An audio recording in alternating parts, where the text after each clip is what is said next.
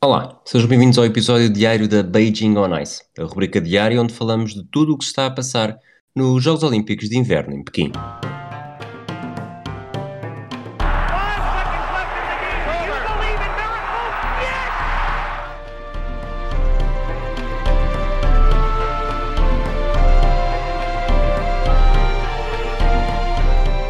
Olá, Sara. Olá Rui, olá Fragoso. Olá... Não. O Fragoso hoje não, não está connosco. Estamos no terceiro dia a sério dos Jogos Olímpicos. Estivemos, tivemos a estreia da comitiva portuguesa com Vanina Guerrero de Oliveira. Estreou-se, acabou na 43ª posição do slalom gigante. O país parou para a ver descer pelas encostas chinesas? Duvido. Não sei que o país tenha uma grande capacidade de não dormir. Acho que, que talvez tenham visto em diferido ou nos highlights uh, do telejornal depois um, a prova foi de madrugada. Eu sei que tu chegaste a ver a primeira manga. Sim, sim. Eu, nem primeira nem segunda foi demasiado difícil para mim, mesmo mesmo naquelas horas duras da madrugada. Mas, mas acho que foi uma boa estreia, ainda assim. Diz-me tu. Bom, foi uma prova que ficou marcada desde muito cedo, logo na primeira manga, pela saída de pista da Michaela Schifrin, norte-americana e talvez grande favorita dos Estados Unidos a conquistar uma medalha de ouro eh, neste dia que acabou por não chegar para desespero de todos nós que tínhamos os Estados Unidos como palpite, exceto do Fragoso. Se fosse só a chifrina. Mas já lá vamos. Eh, depois, a Vanina, a Vanina ela foi. Nós não vimos. Ela, quando, quando entrou em, em, prova, já era numa altura em que não se mostrava as atletas do início ao fim. Portanto, só tenho ideia que nós. É só os 25 segundos. 25, 30 segundos. Já estava com algum atraso. Uh, ainda assim, estava a fazer a sua prova de forma bastante confortável, só que numa das últimas portas perdeu um bocadinho o controle, não o suficiente para a impedir de terminar, mas terá perdido ali 2, 3 segundos, o que na altura depois fez o pior tempo. Eh, depois, eh, atletas depois dela fizeram pior ainda, ela termina com o 55 eh, tempo na primeira manga, depois acaba por ficar à frente de 5 atletas, na segunda manga faz o 39 melhor tempo, e aqui eu diria que é, lá está, fez 3 segundos mais ou menos mais rápido do que na primeira manga, o que dá a entender que aquele seria o seu, o, o, seu potencial. potencial. É, ela acaba por ficar, como dissemos, no 43 lugar na geral e neste mundo dos SES, se não tivesse aquela, aquele deslize na primeira manga, podíamos estar aqui a falar de um lugar do top 40, eh, não muito melhor do que isso, portanto ficou em 43 não acho que seja por aí além, por aí além quer dizer, não acho que tenha feito uma diferença assim tão grande, porque de facto há ali uma altura em que há uma grande, um grande intervalo entre atletas. Ainda assim, ver a bandeira portuguesa nos Jogos Olímpicos de Inverno é sempre uma experiência muito peculiar, e isto numa prova em que o ouro foi para a sueca Sara Hector, a prata para a italiana Federica Brignone e a, o bronze para a suíça Lara Gut Berami. Portanto, se tu viste pouco, provavelmente não terás muito a acrescentar. Não, só o que tenho a acrescentar é que conheço muito bem os nomes das senhoras, porque são sempre uh, das grandes favoritas, além da, das chifrines, das favoritas durante as provas da Taça do Mundo e de Mundiais, portanto, nada, nada me surpreendeu quando finalmente acordei e vi as primeiras classificadas. O, as primeiras medalhas a serem atribuídas nesta madrugada foram na patinagem artística, o, a prova por equipas chegou finalmente ao fim. O ouro, sem grande surpresa, para o Comitê Olímpico Russo, prata para os Estados Unidos, única medalha dos Estados Unidos uh, neste dia e também a primeira de sempre na prova por equipas na, na patinagem artística e o bronze para o Japão.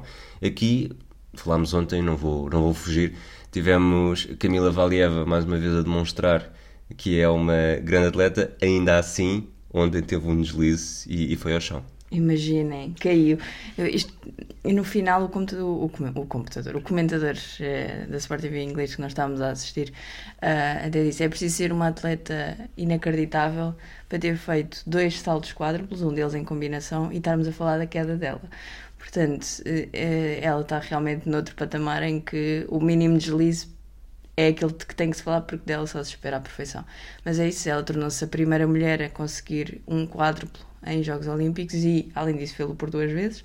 Ainda tentou um terceiro, mas aí veio a queda num quádruplo to loop e, foi teve miles away do, da concorrência, portanto, aliás, ainda antes de dela ir para o gelo, um, o Comitê Olímpico Russo já tinha garantido a medalha de ouro, porque os Estados Unidos estavam uh, atrás do Japão e, portanto, não iam ter os pontos suficientes para. Mesmo que os russos fizessem o pior resultado, não iam ter pontos suficientes para serem ultrapassados e, portanto, havia muito pouca pressão. E podemos ver um, um cheirinho daquilo que provavelmente ela nos vai mostrar nos próximos dias. Mas não foi o único destaque deste, dessa prova, correto? Dessa prova, que é deste último dia de, de patinagem artística. Um, pois eu destacaria também um, a prestação da Wakaba Iguchi, que teve, já tinha tido uma prova muito, muito boa no programa curto e no final, um, para acabar a competição, ficou no segundo lugar, só atrás da, da Valieva, com uma prova incrível que se não fosse o Japão ter um par muito, muito fraco no Ice Dance, podia ter dado medalha de prata para o Japão, mas que sobretudo augura muito de bom para a competição individual, em que obviamente vai haver mais russas em competição, portanto isso é sempre um problema para os outros, mas, mas foi mesmo foi um programa muito bonito de se ver e, e, e é isso. E é isso. Patinagem artística. É, é, bonito. Passamos para o esqui alpino. Novamente, regressamos ao esqui alpino, ao downhill, a prova que foi adiada por um dia. Um, medalha de ouro para o suíço B. Foz. Não se faço ideia como é que se diz este nome, sinceramente. Foz? Provavelmente. Medalha de prata francês Johan Claret e medalha de bronze para o austríaco Matthias Mayer numa prova que que é sempre espetacular, mas que também tem grandes perigos. E se a prova estava marcada para as 4. Não estava marcada para as 3? Eh, sim, mas. Depois passou para as 4. E logo o segundo atleta a entrar em ação eh, provocou uma grande interrupção, teve de sair, eh, teve de, sair de, maca. de. Portanto, o downhill, os atletas atingem velocidades incríveis. O máximo que eu lembro de ter visto ontem acho que foi 128 km. Uhum. Ontem, esta madrugada, 128 km hora e dir-se-ia que isto provavelmente é uma prova só para os jovens de espírito capazes de, de tudo sem pensar em consequências, mas na verdade este pódio acaba por provar um bocadinho o oposto. É verdade, nem que seja porque acho que foi isso. E acho que é ele que é o mais novo e tem 31. E o Clary tem 41 anos. Não estamos à espera de um medalhado olímpico em nada, a não ser se calhar na dressage. Uh, tenha 41 anos e mesmo assim o francês uh, tratou tratou do assunto eles está sempre estão, estão sempre favoritos lá está fazem parte aqui do lote de eternos favoritos mas numa nos Jogos Olímpicos que têm sido marcados também como aconteceu no início do, dos Jogos Olímpicos de Verão por muita juventude e vamos por exemplo falar do snowboard daqui a pouco um, onde há exatamente isso um, temos um medalhado de velhadas mais velho que tu, Rui. Mais que velho é? que, que, tu, que Sara. Tu tens, tens 10 não, anos atenção, para chegar aos Jogos Olímpicos. Atenção, mais velho do que eu há muitos, mais velho do que tu não há assim tantos. Um último destaque para o suíço, que já tinha medalha de prata e uma de bronze, ambas em Pyeongchang, e consegue finalmente saborear uh, o ouro em Jogos Olímpicos de Inverno. Tu prometeste, chegamos então ao snowboard. Além do jovem, eu diria que é também uma prova de, que acaba por servir de, de confirmar que há gente que consegue aproveitar muito bem segundo as oportunidades e neste caso eh, essa gente vem toda do Canadá. Fala lá mais destas segundas oportunidades que eu sei que estás mortinho, já tinhas escrito aliás sobre o terceiro classificado, Mark McMorris, em 2018, acho Sim, pode expor. Portanto, fala lá sobre o, o, primeiro e o terceiro e depois falamos sobre o recheio da sanduíche. Muito bem. Portanto, o Mark McMorris eh, voltou a vencer a medalha olímpica, uh, ele que, que já tem é a terceira edição consecutiva em que é medalha de bronze. Em 2014 foi só um atleta canadiano uh, a vencer. Em 2017, março de 2017, teve um acidente muito grave, partiu 17 ossos, uh, esteve à beira da morte, isto por se ter afastado, as condições de treino não estavam muito boas, afastou-se da pista, uh, acabou por embater numa árvore e as coisas não estiveram nada fáceis. Consegue a redenção em Pyeongchang com mais uma medalha de bronze, que aproveitando aquela aquele clichê sob a ouro e esta madrugada voltou a chegar ao terceiro lugar do pódio. Ficou duas posições abaixo de outro canadiano, o Max Parrott, ele que foi diagnosticado com cancro em dezembro de 2018, esteve seis meses a fazer quimioterapia e curiosamente diz que se tivesse de voltar atrás e se pudesse escolher, não escolheria não ter tido cancro porque garante que a doença ensinou-lhe muita coisa e que é hoje uma pessoa diferente e gosta muito mais da pessoa que é hoje e daquela em que se tornou do que era antes. Com cancro ou sem cancro consegue a medalha de ouro e lá está. Uh, um se escapou, na verdade os dois escaparam à morte, hoje um com ouro, outro com bronze. Mas Sara, querias falar do recheio, um recheio chinês? Não queria falar, mas achei curiosa a citação do Su Yiming, que, que ficou com, eh, em segundo lugar. Ele com 17 anos, portanto, com idade para ser filho do Clary. Um, o que tu tens em cada perna. Exatamente, mas isso, um bocadinho, tenho menos. É mais o que tu tens em cada perna. Uh, mas, portanto, o Su Yiming... Não, tens em cada perna isto, mas depois desconta na cabeça. Hum, tá bem, pode ser. Aceito. E ele ficou em segundo lugar, ficou em segundo lugar em casa, não é? Portanto, Jogos Olímpicos em Pequim. Um... E isto, desculpa, desculpa interromper, porque acho que estou a fazer um péssimo trabalho. Isto foi na, na final de slopestyle uh, masculino de snowboard. Acho que tínhamos falado que era snowboard, não tínhamos dito que era uh, slopestyle. Snowboard, slopestyle. Uh, o Yuming ganhou a medalha em casa, a primeira medalha para esta modalidade uh, para a China. E, e no final teve esta citação que eu achei muito, muito engraçada que, que diz não há nada melhor do que partilhar o pódio com os meus ídolos do snowboard. E obviamente estamos a falar com a falar de dois canadianos que têm 20 e muitos, acho que têm provavelmente mais de 10 anos que o, que o Yiming, mas é isso, quando se tem 17 anos, cresceu-se com, com estas pessoas no, no snowboard e portanto uh, este chinês tem nos canadianos os seus ídolos e, dadas as histórias, não são ídolos nada maus de se ter, acho eu. Vamos de um jovem de 17 para uma atleta que sem nada, eh, sem mais nada a provar, mas que ainda assim continua a fazer história na patinagem de velocidade nos 1500 metros femininos. A medalha de bronze foi para a neerlandesa Antoinette de Jong, a prata para a japonesa Mio Takagi e o ouro para alguém que dispensa um bocadinho apresentações, porque já é daqueles nomes que é um sinónimo de supremacia. É, é Irene Wust, é assim que se diz? Sim. Uh, sim, eu digo sim. Irene Wust, com toda a confiança, uh, ganhou a medalha de ouro e ela já era, quando chegou a estes Jogos Olímpicos, uh, a atleta dos Países Baixos mais medalhada de sempre em Jogos Olímpicos, portanto, verão, inverno, tudo o que quiserem. Tinha. Um, Desculpem, o Rui mexeu aqui. Tinha 5 ouros, 5 pratas e um bronze, agora tem 6 ouros, 5 pratas e um bronze. E no dia 22 de janeiro tinha anunciado que se ia retirar da competição depois dos Jogos Olímpicos. Portanto, o que é que decidiu fazer na despedida? Ganhar um ouro nos 1500 e no dia 17 volta à pista para tentar repetir a gracinha nos 1000 e separar-se, é, ficar a anos-luz da concorrência em termos de, de, medalhas. Ela que é um sinónimo da patinagem de velocidade, mesmo que não se esteja assim muito atento à coisa, normalmente há alguns nomes que ficam e este é claramente um deles. A prova foi foi incrível a partir do momento em que ela um, em que ela bateu o recorde olímpico e portanto eh, a última a Takagi que era uma das grandes favoritas que tem uh, o recorde eh, tinha o recorde mundial tem o recorde mundial batido há dois, dois ou três anos era uma das grandes favoritas ia sair na última manga mas rapidamente se percebeu que ou aquilo ia acelerar muito, muito, muito nos últimos 200 metros, ou então o ouro era da Wust, e cá estamos a falar mais uma vez dela, e, e, provavelmente voltaremos a falar. Era, era isso. E eu agora estava a pensar. Era, e tava, agora estava a pensar no,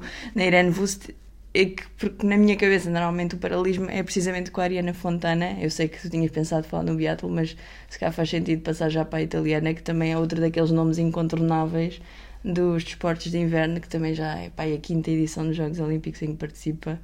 Uh, queres falar um bocadinho Sim, patinagem em velocidade, mas em pista curta. A italiana venceu os 500 metros à frente de Suzanne Schulting dos Países Baixos e Kim Boutin do Canadá. Não sei se ela ainda é da família da, da Lobutin, mas foi a décima medalha em Jogos Olímpicos para Ariana Fontana. Ela já era a atleta mais medalhada de sempre na patinagem de velocidade em pista curta. Agora tem dois ouros, três pratas, cinco bronzes e, e, é curioso que os dois hoje tenham sido precisamente nesta, nesta distância. Foi, ganhou os 500 metros em Pyeongchang há 4 anos, voltou a ganhar os 500 metros em Tóquio agora. Não sei se tens alguma nota, se queremos, se queremos ir já para a outra final que também houve de, de patinagem de Podemos velocidade. Podemos ir já, porque aliás, uma das coisas, as, as finais da patinagem de velocidade em pista curta são todas seguidas, todas as séries é, é tudo seguido.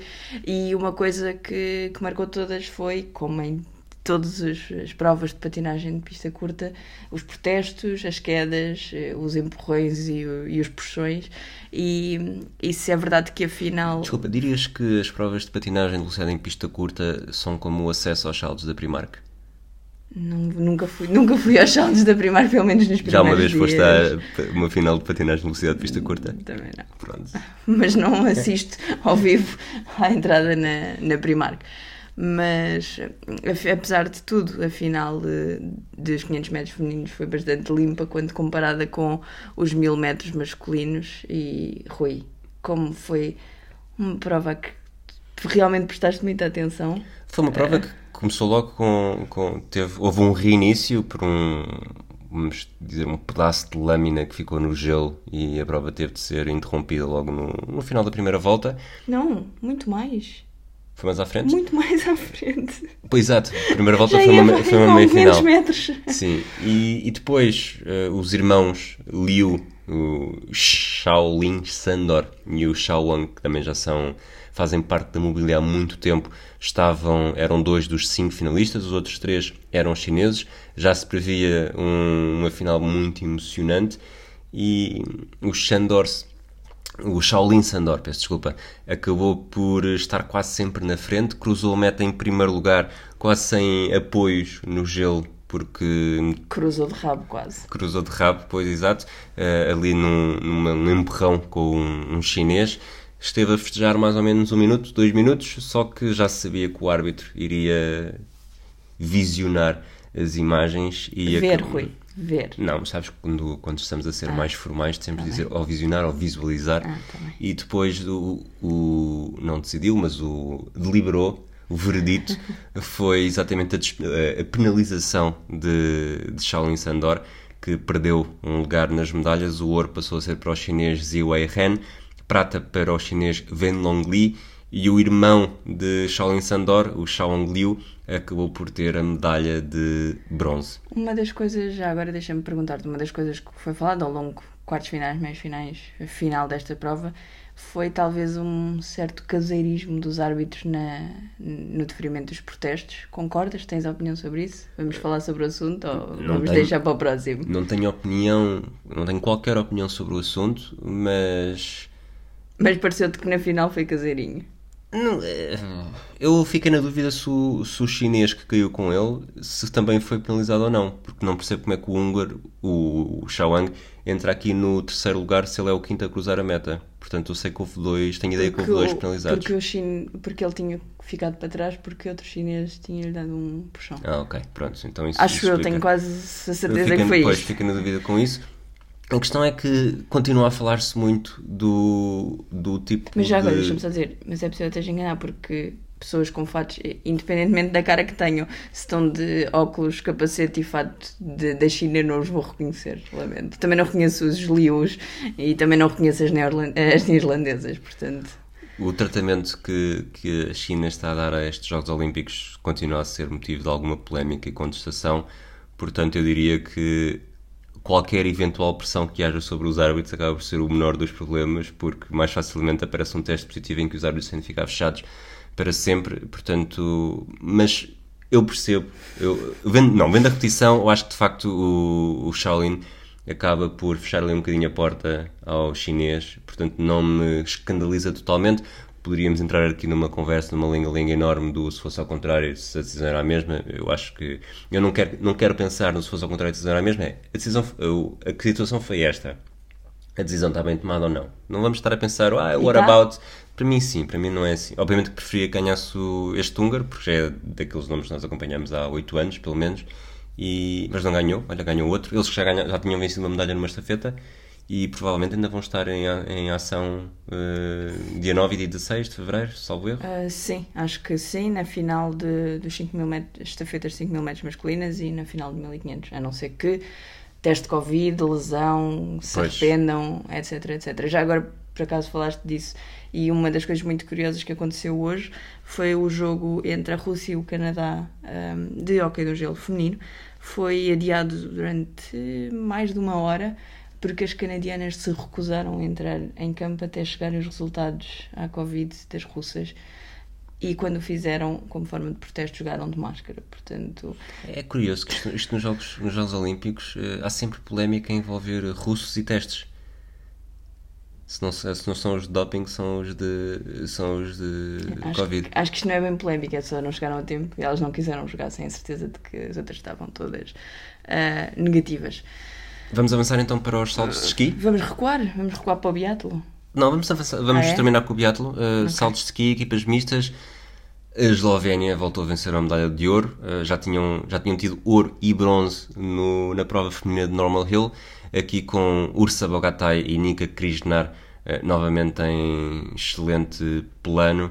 Acabaram por ajudar a catapultar a Eslovénia para a medalha de ouro à frente do, do Comitê Olímpico Russo e do Canadá. Eu tinha-te falado disto. Tu, na altura, tenho a ideia de teres torcido um bocadinho o nariz eh, à ideia da Eslovénia ser eh, campeã. Porque os homens não eram tão fortes como, como as mulheres. Lá está, e foram as mulheres a fazer. Porque a grande diferença foram as mulheres. Porque... Mas tens, o Petar Previc não é mau. Não, E- mas eu não disse só que é mau. dizer que o A segundo, questão é- o segundo esloveno é pior. E mesmo em a questão é- proporção, não é? Não, e face, as, as mulheres são muito melhores do que as segundas mulheres, do que os Exato. homens são melhores do que. Exato. É, é mais por aí. Portanto, nada mais a ver aqui, não é? Mais uma medalha Não. para a Eslovénia. Há Para mais uma vez o Pogachar várias- não esteve envolvido.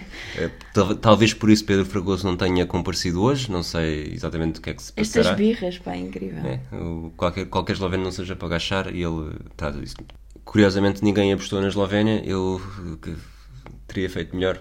Teríamos todos, todos Porra. nós, todos nós que apostámos nos Estados Unidos, portanto, todos menos o Fregoso, teriam feito melhor se tivessem apostado na Eslovénia. Vamos, Ou então, em muitas outras equipas. vamos acabar então com o biatlo das finais do dia. Nós foi final feminino dos 15 km, medalha de ouro para a alemã Denise Herrmann, eh, medalha de prata para a, francês, para a francesa Anaïs Chevalier Boucher e medalha de bronze para a norueguesa Marta Olsbu Roisland.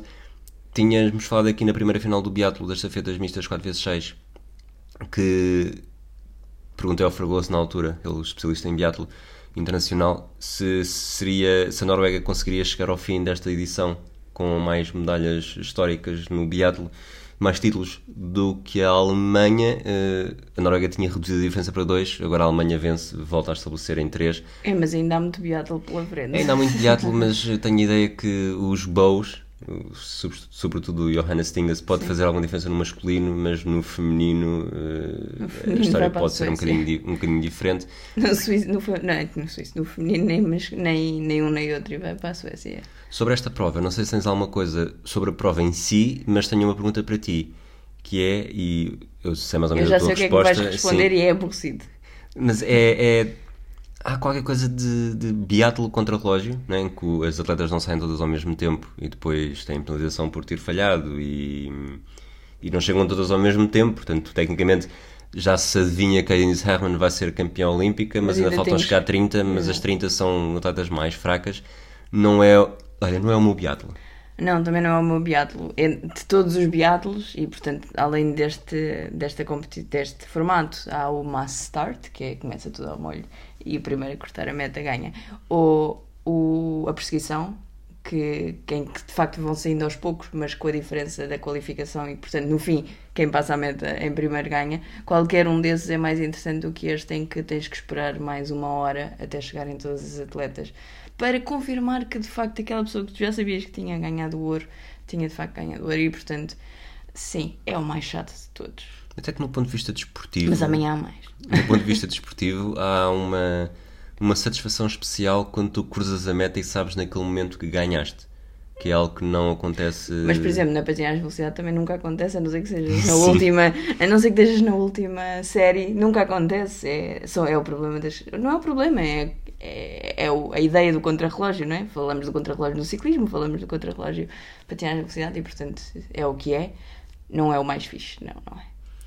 Bom, programa para 8 de fevereiro. Vamos ter 10 pódios por atribuir, se aqui os horários não nos eh, confundirem nem, serem nem sejam alterados entretanto. Se tudo correr bem, final começa às duas, a primeira final 2h45, ski freestyle, freestyle eh, free ski big air feminino, às 3 da manhã super G masculino no ski alpino, às 7h43 ou a partir das 7h43 temos as finais de slalom gigante paralelo feminino e masculino do snowboard. Às 8h30, 20 km masculinos do biatlo, 10h30, 1500 metros masculinos patinagem de velocidade. Às 11h47 e ao meio-dia temos duas finais de ski cross-country sprint livre, primeiro o feminino, depois o masculino. Meio-dia e 5, curling, final de duplas mistas entre a Itália, que até agora tem apenas vitórias e fez uma, fez uma exibição com a Suécia na meia-final absolutamente fantástica entre a Itália e a Noruega. A Noruega que venceu a medalha de bronze há 4 anos no, na Secretaria, depois da dupla russa ter sido suspensa por doping. E há 1h35, eh, a última final do dia, no Lutz, no Luz.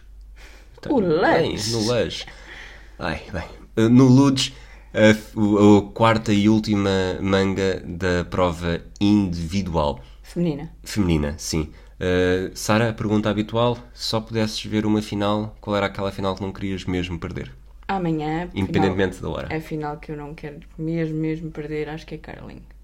Ok? Eu. Eu sabes que eu sou sucker por curling. Gosto mais de, do tradicional de 4, mas eh, ainda por cima a Itália tem feito uma, uma exibição tão boa que quero ver se, se chegam em grande forma à final. Terminar só com vitórias, medalha de ouro seria absolutamente fantástico. E a Itália, não, quer dizer, não estás a falar da Noruega, da Suíça, do Canadá, e portanto. É, é a Itália e a Itália tem tradição dos Jogos Olímpicos. Mas não tem de curling. Sim, sim, sim. Mas eu eu estava a fazer esta introdução, obviamente sabendo que é diferente, até porque a Itália vive ali no, no, no sótão dos, dos Alpes.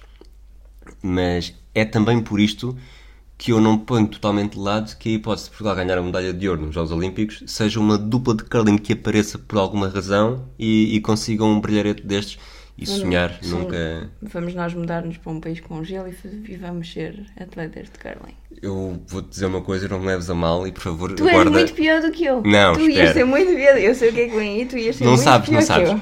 Eh, Eu, eu eh, para te ouvir aos gritos comigo, não preciso estar a varrer. Portanto, Palhaço. plano do dia também para amanhã, fora das medalhas. Destaque para o programa curto da patinagem artística masculina, que é logo uma das primeiras coisas do- da madrugada, uma e meia, por volta dessa hora. Eh, User One U entrar em ação. Não será aqui, digo eu, que tentará o, o quadro pelo Axel, se de facto vai tentar nestes Jogos Olímpicos, como anunciou. mas é sempre uma boa oportunidade para ver o japonês eh, bailar sobre o gelo. Dito isto, falámos aqui muito dos palpites dos Estados Unidos. eh, foi o nosso contabilista Pedro Fragoso teve uma das noites, uma das manhãs mais simples de sempre, porque dos 14 participantes no passatempo eh, exclusivo para patronos, se quiserem participar e apoiar o nosso projeto, ainda vão a tempo www.patreon.com/hdesportivo. Eh, Sara, o Fragoso tinha dito Itália, eu, tu e o Varela tínhamos dito Estados Unidos. Todos os nossos 10 patronos que estão a participar Gostam muito Disse- da minha opinião e confiam em mim. disseram Estados Unidos. Os Estados Unidos só fizeram uma medalha, eh, só conseguiram medalha de prata na tal eh, prova por equipas de patinagem artística. O Fragoso tinha dito Itália teve 5 pontos e esses 5 pontos acabaram por garantir a chegada ao topo deste passatempo com 11 pontos. Tu e eu temos 8, o Varela tem 7. Entre os nossos patronos, quem está na frente, eh, o Bernardo Alves, o Rodrigo Martins e o Rui Simões com 10. Seja como for, está tudo muito, muito, muito, muito em aberto. Para amanhã, Não, já agora deixa-me só dizer, o Pedro Figueiredo tinha ficado aqui na Berlinda por ter feito zero pontos ontem com a França, mas com ahm, a questão da final downhill que passou para esta madrugada, mas os pontos contaram, fez, conseguiu dois pontos, portanto uma prata e deixou, não há nenhum patrono que tenha nenhum dia com zero. aliás, não há ninguém até agora que tenha um dia com zero. Pois, O que aumenta a pressão, o que aumenta bastante a Uh. pressão. Por isso, amanhã, aqui, não sabemos ainda o palpite do Varela, não sabemos o palpite dos nossos patronos, mas tu, eu e o Fragoso decidimos apostar numa, uma- tudo no mesmo, que é para. Parece que. Mas nós foi tudo. Eu não sei se vocês percebem isto, mas nós não falamos uns com os outros. Nós decidimos pela nós, nossa nós- própria nós só falamos uns com os outros quando estamos, quando estamos a gravar e mesmo assim É é contra gosto. É verdade, é verdade. Eu, por exemplo, preferia estar ali na caminha a fazer uma cesta. Mas é verdade, nós não falamos eh, uns com os outros e, portanto, hoje decidimos pela nossa cabeça, cada um de nós, apertar. eh, Na Noruega. Noruega. E, Vamos portanto, ver. na Noruega amanhã não vai ganhar nada das. Não, pelo menos uma medalha tem garantido no curling, mas, mas de resto pode não ganhar absolutamente nada, como os Estados Unidos fizeram. Muito bem, vamos então arrancar aqui para a parte final do programa, uma figura a seguir para 8 de fevereiro, já que estamos a falar tanto do curling. Escolhi aqui a dupla britânica do curling, composta por Bruce Moat e Jennifer Dodds. Perdeu na meia-final com a Noruega, por isso vai disputar a medalha de bronze com a Suécia. Bruce Moat é o líder do ranking mundial, tem sido uma das figuras desta primeira semana de Jogos Olímpicos. Com 27 anos já tem uma medalha de bronze e uma de prata em mundiais sempre na variante masculina e mantém uma ligação muito próxima com, a sua, com o seu par, Jennifer Dodds, alguém que conhece desde a infância. De facto, Moat tinha 8 anos e Jennifer Dodds 11 quando se conheceram num complexo de curling. Apesar disso, só começaram a jogar juntos em 2020. Bruce Moat tem uma história um bocadinho mais rica, eh, para contar, pelo menos aqui. Ele assumiu que era homossexual em 2014 e garante que foi um momento-chave na sua carreira. Depois de ter sido aconselhado por uma psicóloga, Bruce percebeu que, ou relembrou que a psicóloga fez-lhe perceber que ser homossexual não afetava necessariamente o jogador que era, mas poderia afetar a forma como jogava pela pressão de estar a esconder um segredo. Bruce reconhece que contar aos colegas de equipa foi um momento difícil, mas acabou por ser necessário e fez muita diferença e espera também que, que possa vir a ajudar outros adolescentes na mesma situação. Bruce Moat é também o primeiro britânico na história a competir em mais do que uma variante nos Olímpicos de Inverno. O seu sonho para Pequim era conseguir duas medalhas de ouro. A primeira já não consegue, ainda assim, se vencer o bronze esta madrugada contra a Suécia a partir das 6 e 5 da manhã, eu diria que já não ficará insatisfeito, mas não seja, já será mais do que eu e tu, Sara, alguma vez conseguiremos a não ser que não queiras mesmo gritar comigo em todos os contextos. Não digas, não, mas já agora eu acho curioso, porque eu também digo Moat, mas os comentadores britânicos dizem sempre Mawat. Portanto, se calhar o senhor chama-se Bruce Mawat. Portanto, o Bruce. O Bruce. O Bruce que não é o É porque eu olho para ali às francês, portanto digo Moá. Exato, mas, exato. Mas, mas os, os, britânicos dizem Mawat. E tu, Sara, sugestão do dia, uh, como é que te sentes hoje? Hoje sinto-me tradicional. E portanto. Parece uh... o programa cujos nomes estamos legalmente impedidos de dizer. O Ricardo Aruz Pereira sente-se tradicional. Porquê Ricardo Aruz Pereira? É, então sinto-me tradicional porque a minha sugestão para hoje uh, é que visitem, quando estiverem, ou se estiverem em Pequim, um Utong, ou vários. Os Utongs são os bairros tradicionais. Uh, Já agora, desculpa, para quem nos está a ouvir, uh, desculpa interromper. Pela primeira vez? Pela primeira... para, quem nos está, para quem nos está a interromper pela primeira vez, só para um, quem quiser googlar e perceber exatamente o que é que são utongs e tendo em conta que estás com máscara e pode não ser fácil, utong, H-U-T-O-N-G. Ok, então os utongs uh, são os bairros tradicionais de Pequim, construídos durante as dinastias Yuan, Ming e Qing. Xing. Xing. Por acaso, olhei para aquilo e pensei, isto se calhar diz Xing. E, e são uma particularidade muito interessante. Pequim tem esta coisa um, de misturar muito o novo e o velho. Eu sei que tu também achaste isto quando, quando visitámos. E os utongs são o, o, tradicional, a vida tradicional. As casas só têm um andar, são construídas à volta de, de hum, pátios onde a vida acontece e, portanto, uma coisa muito tradicional em comunidade que, obviamente, na China de hoje, a China hipermoderna dos centros comerciais e uh, das gran dos grandes prédios com uh, pequenas casas, já não está tão.